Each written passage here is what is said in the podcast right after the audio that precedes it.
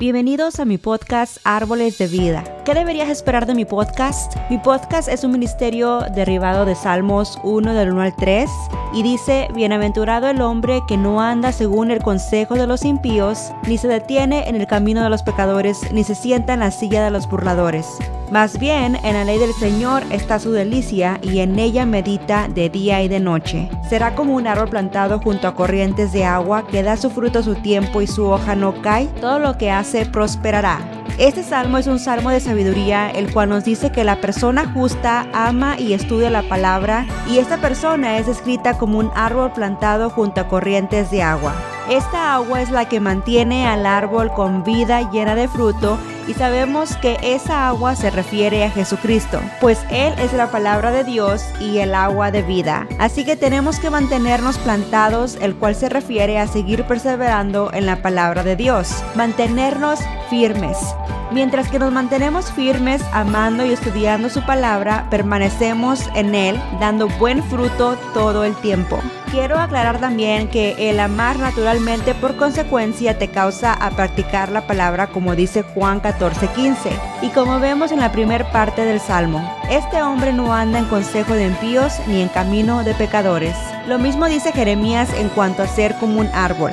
En Jeremías 17, 7 al 8 dice, Bendito el hombre que confía en el Señor y pone su confianza en Él. Será como un árbol plantado junto a agua que extiende sus raíces hacia la corriente. No teme que llegue el calor y sus hojas están siempre verdes. En época de sequía no se angustia y nunca deja de dar fruto.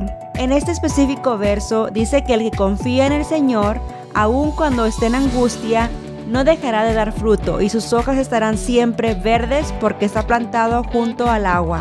Así que una vez más somos llamados a ser como un árbol junto al agua. Pero ¿por qué árboles de vida? Porque en Proverbios podemos ver que la sabiduría, la justicia, el deseo cumplido y la lengua apacible son árbol de vida. Vamos a leer los versículos. En Proverbios 3:18 dice, ella, refiriéndose a la sabiduría, es árbol de vida para quienes la abrazan. Dichosos los que la retienen. En Proverbios 11:30 dice, el fruto de la justicia es árbol de vida Proverbios 13:12 dice, la esperanza frustrada aflige al corazón, el deseo cumplido es un árbol de vida.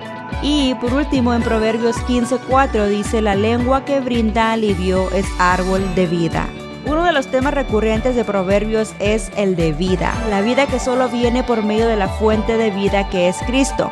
Entonces Proverbios por medio de estos versículos y su contexto nos enseñan que hay que buscar sabiduría, justicia, satisfacción en Cristo y tener una lengua apacible porque estas cosas dan vida. Por eso son un árbol de vida para nosotros. Así que nosotros también hay que ser árboles de vida, dando siempre buen fruto, amando y estudiando la palabra continuamente para llenarnos de sabiduría, andar en justicia, confiando en el Señor siempre, teniendo nuestro deseo cumplido en Él y usando nuestros labios para bendecir y sanar a los demás, manteniéndonos plantados en su palabra que es vida.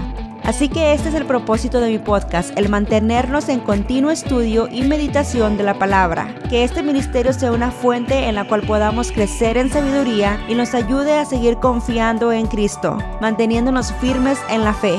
Que mis palabras puedan traer alivio a los que la escuchan, que podamos ser árboles de vida.